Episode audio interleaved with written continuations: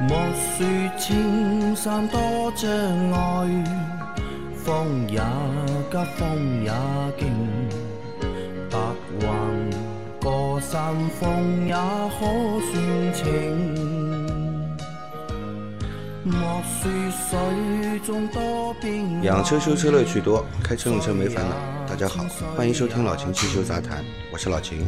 大家好，我是老秦的小峰杨磊。大家好，我是阿 Q。啊，那现在是中秋长假啊，不算长假，中秋小小长假期间，对吧？今天是星期一啊，那不知道大家今天有多少小伙伴是在六点对吧准时收听我们的节目啊？但我们的节目的特色就是什么啊？就是不管是什么节假日，反正我们是不断更的，对吧？只要老秦在，对吧？他也不会放过我们，他也不会让我们休假的。呃，不要说的这么吓人好吧？什么叫我不会放过你们？因为老秦是一个非常有社会责任感的老同志。那这个是我在上个星期的一期节目里面的我看到的一条评论，对吧？对我们进行了批评，对我老倪，对吧？都进行了批评，然后唯独是对老秦，对吧？是表扬的，说老秦是具有社会责任感的好同志啊，社会责任感不敢担当，不做敢事担情当比较执着一点，倒是倒是真的。执着一点啊。好的啊，来，那今天是我们的第四百九十九期的节目啊，那离五百期还差一期。我们先来回答大家的问题啊，上个星期收到问题还可以，不算特别多。那这个星期啊，一个星期我们可以回答四十五个问题。那第一条是三位大神好，我的车是日产阳光二零一五款，上长坡的时候转速到三千来转，再踩油门就上不去了，请问这是什么原因？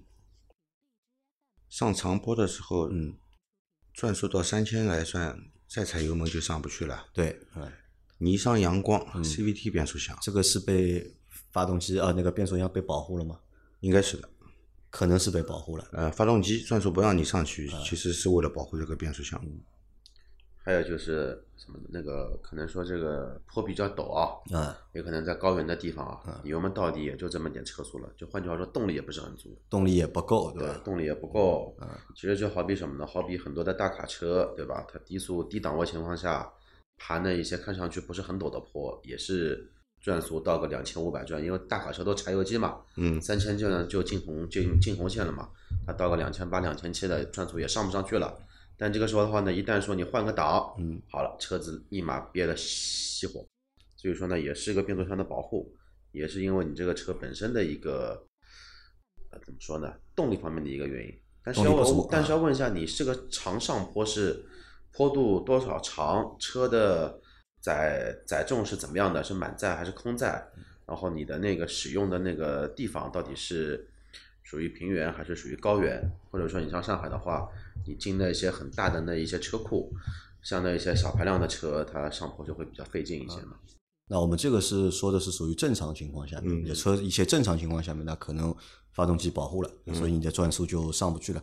那如果不是一个正常情况，如果他的车有问题的话，或者变速箱有问题的话，会不会出现这种状况？应该不会，应该是不会的应应该就是呃我们之前所说的这个原因。啊。你只要正常开，转速上得上去，啊就其实没你问爬题坡应该也是 OK 的，对吧？对。但是现在转速上不上去，可能就是被保护了。对，因为可能坡道比较陡，嗯，对吧？坡道比较陡，还有就是你这个档位，我不知道你在几档里面，对吧？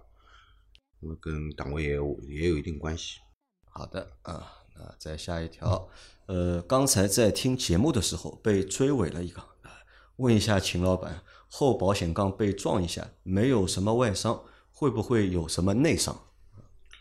有可能有内伤的，有可能有内因伤，为保险杠外皮都是塑料的嘛，嗯塑料是有弹性的，对有时候撞撞了变形了，这个事故发生了，当时撞击的那一刹那它是变形的、啊，然后又弹出来了，过一会儿弹回来了。啊、不不要过一会儿的马，上嗯撞好了基本上就弹回来，除非你变形很严重是凹在里面的，对吧？但是塑料杠皮里面还有什么东西呢？那呃，个嗯塑料杠皮的支架，还有一块泡沫块泡沫块啊，吸能的嘛，啊，泡沫块，泡沫块有可能会碎裂的，嗯，有可能的啊。呃，我也见过的，就是外面看的好好的，里面的泡沫块断啊掉了，泡沫块只要断掉，保险公司也赔的也赔的，对吧？啊，赔泡沫块。然后里面还有一个内杠，内杠内杠上里面还有那个吸能块吸能块啊，吸能块有可能有可能你这个内杠没事，吸能块有可能会收缩。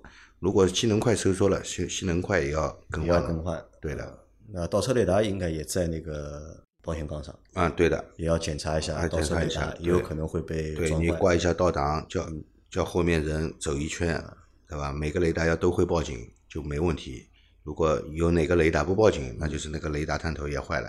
所以这个其实还是要拆开来检查一下。对的，就是你光看外面是好的没有用，没有用最好就是把这个保险杠拆开，对那么检查一下里面，看看里面有没有坏掉。对的。如果里面坏掉了，也要就是索赔。啊，如果是很轻微的追尾啊，那也就不要踩了。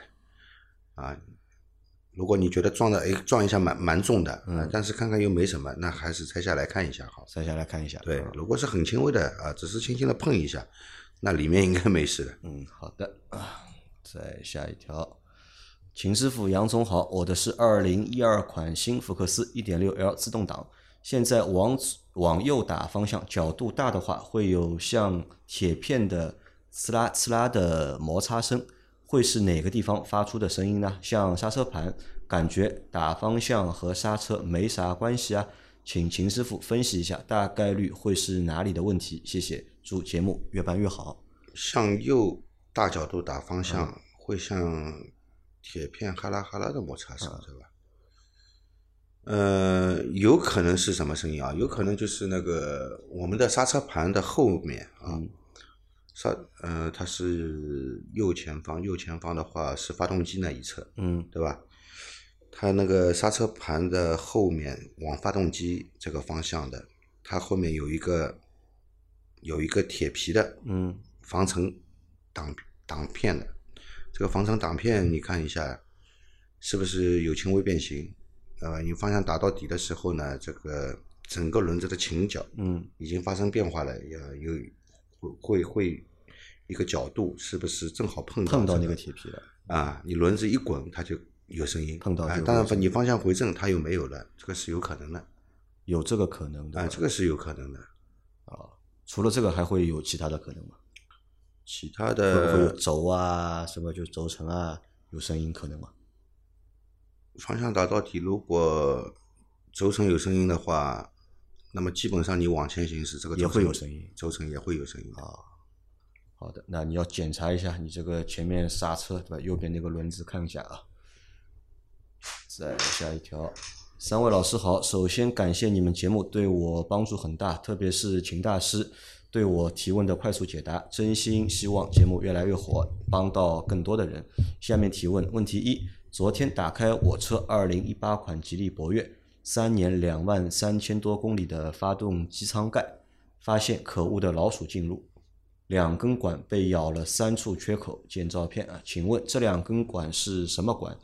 用手摸感觉较柔软，有点像泡沫，需要怎么处理？能推荐一个驱鼠产品吗？问题二，前段时间到四 S 店保养时拆了一个火花塞出来检查，见照片，感觉偏白啊。问师傅是不是混合气过稀？回答说不是，说是汽油含水造成的。我一直加的是中石化九十五号汽油，呃，燃油滤清器一直没有换过。请问他们是不是在忽悠我？燃烧不好需要如何处理啊？它有两个问题，那个照片老秦看到吧？嗯，看到了，看到啊，管子被咬了，管子被咬了，这个问题不大。这这个个是什么管子是空调管空调管，啊，空调管的铝管部部分，因为嗯就空外面调那一层对吧？空调管是由铝和那个橡胶管，嗯它压接组成的啊。那么在铝管上面有有些车呢，它铝管上面就是裸露的，嗯那么它那个车呢，铝管上面包了一层保温层嗯，啊，铝管上面包了一层保温层是保温层被咬坏掉，啊，那个保温层被保坏咬坏掉了，对吧？这个其实问题不大，问题不大其的。实问题不嗯大啊，你没必要去更换这个保温层啊。这个 驱鼠产品呢，你可以去搜搜看，我们之前啊节目网里上去面搜说搜过的看吧啊。因为我们这个问题好像回答的也蛮多次对了，的对吧？啊但说实话，我自己也后来节目做完，我也去网上搜过，嗯，但好像没有 搜到。没有啊，可能以前有，现在没有啊，吧。对的，或或者就是我搜的不够仔细，对吧？它你这可个以进口产品嘛，啊，对吧对的， 有可能进现口在有可能现在下架了，呃有可能的的，，对 嗯吧？你可以去搜搜看，因为好像我本来以为这样的问题不会太多，嗯，但好像现在做了这个节目之后啊，问到这个问题，我估计已经有五六次了，已经有小伙伴提过这个问题，说明这个好像真的是一个存在的问题。那反正我们到后面我也去找找看，如果我找得到的话，我发在就是朋友圈里面。老鼠这个东西很讨厌的嗯，还有换空调空调滤换出来一窝小老鼠的，你见过吧？出一窝小老鼠， 啊，我见过的，？你看到过 看到过的，哦，这个太恶心了。换出来一窝红的小老鼠，那我在想，那时间长一点，这不都死在里面？不会是在里面那的会，自己逃出来吗？它还不会走呀，啊，对呀、对吧？大老鼠不在呀，说明大老鼠跑出去了呀。嗯对呀、那小老鼠，你小老鼠下次你车开走了，对吧？大老鼠不喂它们，嗯时间一长不都死在里面，哦，这个这个倒是的，对吧？那个这个要这个空调要多测个。 啊，多恶心啊！这个啊，这个可能也要以后选那个停车地方也要选的稍微好一点，对吧？啊，这是他的第一个问题。第二个问题是他在四 S 店保养的时候拆了一个火花塞检查，感觉偏白，对吧？问师傅是不是混合气过稀，师傅说不是，是汽油含水含水造成的，是不是这样的？汽油含水不会造成火花塞头部发白的，嗯，不会的。不会，嗯，对，这个火花塞头部发白，一般认为是混合气过稀，嗯，或者是这个工作温度过高嗯导致的，对吧？那么混合气过稀呢，它整个头都白，它只是电极中间那一部分白，嗯周围一圈都是很黑的。很黑的，从这个来判断呢，有朋友嘴雾化不是太理想，是朋友嘴雾化不好不，是不是太理想，不太理想，对，所以建议你洗一下朋友嘴。洗一下喷油嘴啊。那如果就是汽油含水的话，嗯，会是一个什么症状？或者看得到症状吗？汽油含水啊，车子开起来有反应的呀，有反应？啊，什么反应？动力不好，动力不好会失火的，会失火一冲一冲的，会冲一冲对啊会冲的。但不会显示在 火花塞上面的。而且这个火那个这个不是火花塞，这个汽油滤清器，你说你那个这个两三万公里没换过，这个没有必要换啊没必要换。对，你这个还有必要换的，那这个就是又被忽悠了。又被忽悠了，对吧？啊，好的啊，来再下一条。三位大师好，想咨询一下，今年四月刚提的英朗五千公里做的首保，四个轮胎胎压还正常，在跑到五千至九千公里的期间，右后轮胎压经常看到低到一点二点一帕，其他三个轮胎在二点四左右。这段时间右后轮充了三次气，去汽修店检查，侧轮胎也没有用扎胎。请问这种属于轮胎慢跑器吗？在四 S 店的保修范围内吗？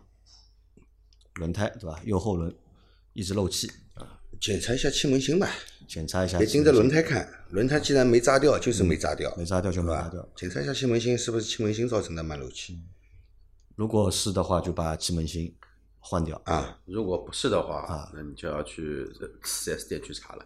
查什么呢？查轮毂有没有沙眼。轮毂有没有轮毂有有沙眼的话，也会慢漏气。也会慢漏气对。那这个在保修范围里面嘛？如果轮轮毂有问题的话，肯定保修的呀。轮毂也在保修范围内，当然它是啊现在已经开了一千啊九千公里了，已经。嗯，轮毂如果是它有沙眼的话，这肯定算保修范肯围内定算的保修范围内但的，如果是气门芯的话呢，这个就不一定了。但是你跟四 S 店搞一搞呢，反正气门芯东西也没多少钱。啊，气门芯也没多少钱，换一个自自己出钱换也没多少钱，对，一二十块钱的东西，对吧？那说到这里啊，如果轮毂的话，我正好有个问题想问老秦啊。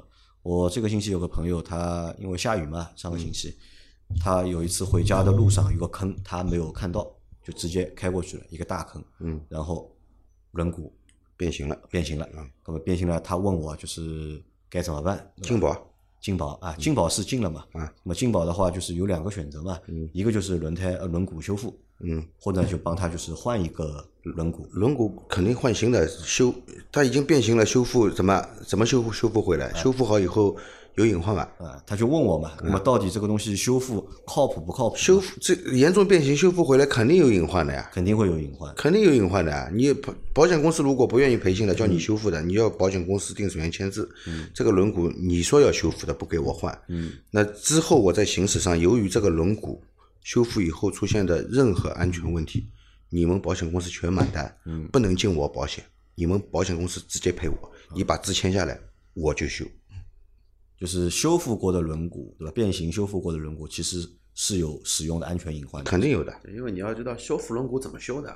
修复轮毂的话，像铝现目前比较多的话，铝合金轮毂都是那种浇铸的，对吧？嗯就把你那个变形的那一块地方通过加热热，嗯啊再敲回去。啊，如果说呢轮毂上面有缺失，或者说直接是凹进去一块三角形的话呢，把这块直接用砂轮机打掉，再焊一块上去再。焊一块啊，对，这么来弄的。其实还有一个办法，什么办法呢？那个遇到这种情况，对吧？嗯或者说当天下暴雨，他不高兴下车的话，第二天雨停了，去这个坑边上打双闪，报幺幺零，警察会帮你找维护这一条路面的路政，路政会过来赔你钱。路政来赔钱。对啊，还有这种操作。好，我们再看下一条，两个月前出现过一九款沃兰多五十至六十公里在新铺柏油马路上会有严重共振，是怎么回事？连后视镜都震到看不清楚，过了这个速度区间就没事了。也不是每条马路都会震，最近这个故障又完全消失了，可能是什么原因？谢谢。对吧？在一条新铺的柏油马路上面，对吧？车速五十到六十公里每小时啊，会有严重的共振啊，震到连后视镜都看不清楚，那我觉得这个就应该是路面问题。路面的问题吧？路面问题啊路面一直在抖不平嘛，就是你其开过去实有，其实我每次过来走中环有一段路，嗯它是其中两根道，嗯，新铺的，可能是表面太粗糙还是什么，走那段路就是哒哒哒哒啊，就是这样的啊。然后你变个道到旁边那个路就没事了，或者嗯过了这一段也没事了。对的，因为你看不是每条路都会震，对吧？嗯最近这个故障又完全消失了，可能什么那条路对吧？被开的压时间压长平之了 嗯后压平了，对吧磨平了，所以你这个车就不震了。那应该不是你车的问题，是这条路的问题，对吧？不用过多的担心。好，再下一条，六年十六条轮胎不算啥。以前去监察组查别的单位，一台途胜一年换了八条胎，问他原因，他说天天去工地在泥里滚，磨坏了。我默默把这个问题写到督察报告上去了。我手信信息量有点呃，信息量有点真的信息量有点大，信息对吧量有点大首先，我很好奇这个小伙伴，对吧？你是到底是做什么的，对吧？在哪个单位的，对吧？这个是呃，我蛮蛮想知道的。那第二就是，呃，对吧？一台车呃一年，对吧？换了八条轮胎，对吧？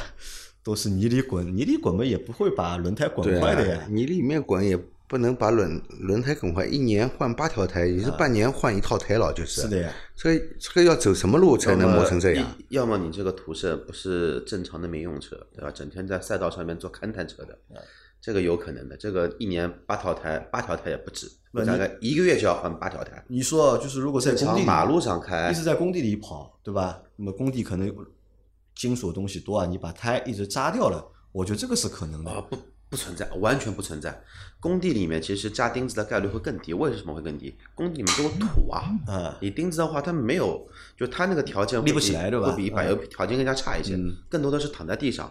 然后工地的那一些，不管是做土方的也好，不管是做那个叫那个那个那个那那个运输的也好，他们第一件事情就是在就是先整理它的进出的那个嗯通道。而且的话呢，现在的话，很多城市都是进厂出厂，你必须要进那个水坑，嗯，你再有石子，再有什么的，它都会带掉。洗掉的，而且每天都会换那个水。嗯小车走的路线跟大车走的路线完全两条路线，不太可能的不。太可能。而且在泥里面把轮胎磨坏，这个什么泥啊，对吧？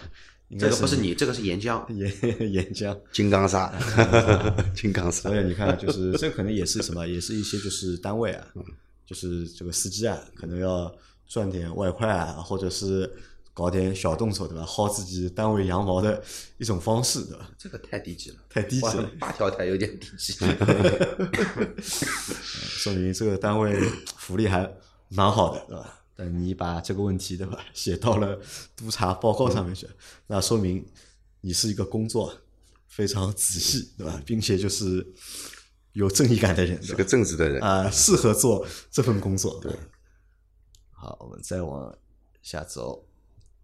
三位老师好，想请问 QQ 君一个问题啊：摔车导致正常骑的时候方向有少量跑偏，这种应该要换什么东西，还是只需要调整些什么就可以了啊？这是应该是个摩托车问题。应该是摩托车吧？嗯，摔车导致的车辆跑偏，其实这个问题可大可小。可大可啊小，一的话呢，看你什么车，嗯如果是正常的那种挡车的话，那更多的情况可能存在的话，摔车，你的前叉或者说你的三星叉这一块的话呢，有可能会有略微的变形。呃，如果变形量不大的话，矫正之后还可以用，但最好拿着把它给换换掉。如果说踏板车摔车导致跑偏的话呢，还有一种可能就是你的车架已经弯掉了。嗯，车架已经如果弯车掉架了完了的话呢，要不就换个新的车架就可以。嗯，但是如果摔成这个样子，跑偏不严重，你怎么样去判断到底是那个前叉或者说三星那边坏了，还是说你的车架弯了？嗯你把车子呢停在一条直线上面，你拿粉笔在地上画一条直线，你看你的前轮中心跟后轮中心是不是在同一条线上面？如果说不是的话，那就还好，是呃，如果说是在一条直线上，证明只是前叉或者说是你的三星叉有一些变形，甚至于说后轮的摇臂有一些变形，这个问题都不大，呃，换换也比较方便一些。就也是要换东西的。对，但如果说你是前轮跟后轮都不在一根直线上面，那这个就搞大了，那这个就是换车架。换车架，那肯定是要换东西的。对就靠调整是没有用的。靠调整的话呢，就是呃，说了好听点就是物理修正，说难听点就是拿把大榔头锤，锤到哪里算哪里。吹到哪里算哪里啊。老秦有什么经验可以分享的吗？两轮摩托车，首先前后轮肯定是要在一条直线上的，嗯，如果它不在一条直线上，肯定会跑偏的。啊、肯定会跑偏啊。第二你要看你的后轮是不是正看后轮是不是这样，啊、后轮如果有点斜的话，它也会跑偏，也会跑偏。开起来也会跑偏。后轮如果呃不要上下斜啊，上下斜那个那个后托肯定是变形了。如果是左右斜的话，是可以调的对，可以调，啊，左右斜是可以港调车的话，它后因为它轴距这边有一个可调的范围嘛，对的你两边调一下看一看。但如果说像老秦说的，你是嗯那个左右的那个轴套里面已经是都调好了，那个刻度那边都一样的，你这个车还跑偏的话，那就查查前面说的那几项吧。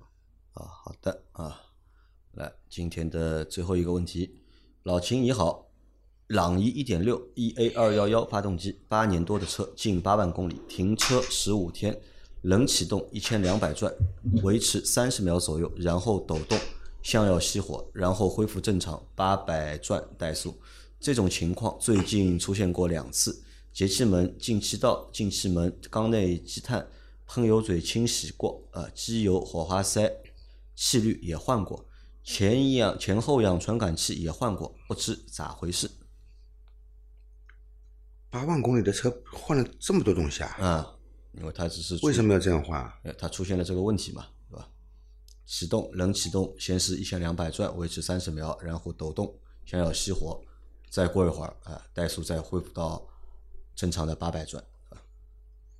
冷车高怠速是有的，嗯对吧？冷车高怠速过了一会儿以后就开始抖动啊，然后又恢复正常，嗯，怠速降到八百转，那就是在高高怠速的时候它抖动了，一开始发起来还好的，嗯，然后过一会儿开始抖动了，啊，对要吧？抖好之后啊，再恢复到八百转怠速。这个有几种可能啊，啊，要么真的是油箱里面有水，油箱里有水。啊，对，就会这样，嗯，因为你停了十五天嘛，啊，水基本上是在油箱底部，嗯，然后我们的那个汽油泵取油口也是在油在箱底底部啊嗯部，有可能你发动了一会儿以后，这个水被吸过来了。啊水虽然不多，但是被吸过来了。吸过来了以后呢，它就会出现这种抖动，像要熄火一样的这种失火的这种状况啊就出来就了。出来了啊。然后因为水不多，嗯，走完了，烧完了就啊恢复正常也了也。就恢复正呃常了。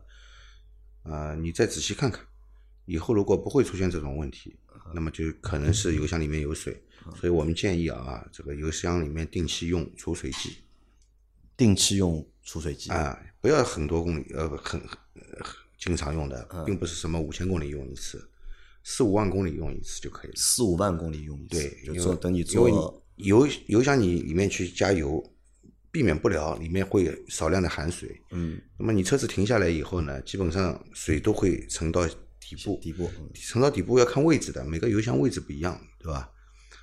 那这个水不一定能被像这样的情况正好吸出来，也许你只是吸出来一部分，里面还是有水，在其他地方没吸过来。那么你加那个油箱除水剂，嗯油箱除水剂呢，它其实是一种乳化剂，就是让水和汽油可以乳化在一起，然后就排掉了。啊，它不会说独立的分层沉淀在下部，对吧？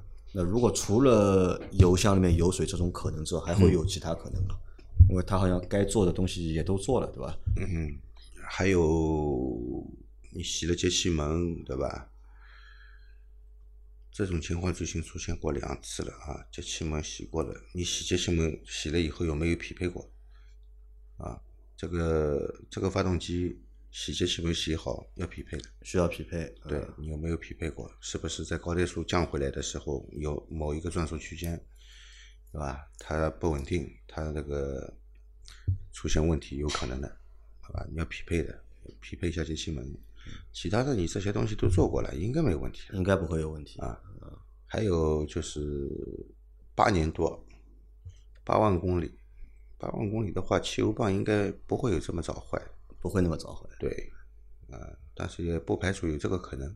也可可能是供油，也可能有问题嗯啊、嗯，对，好的啊，那你这些方面都可以去检查一下，或者看一下汽怎油么泵呢，也不不一定单单是汽油泵本身的问题啊，你再检查一下那个汽油泵的继电器是不是有问题。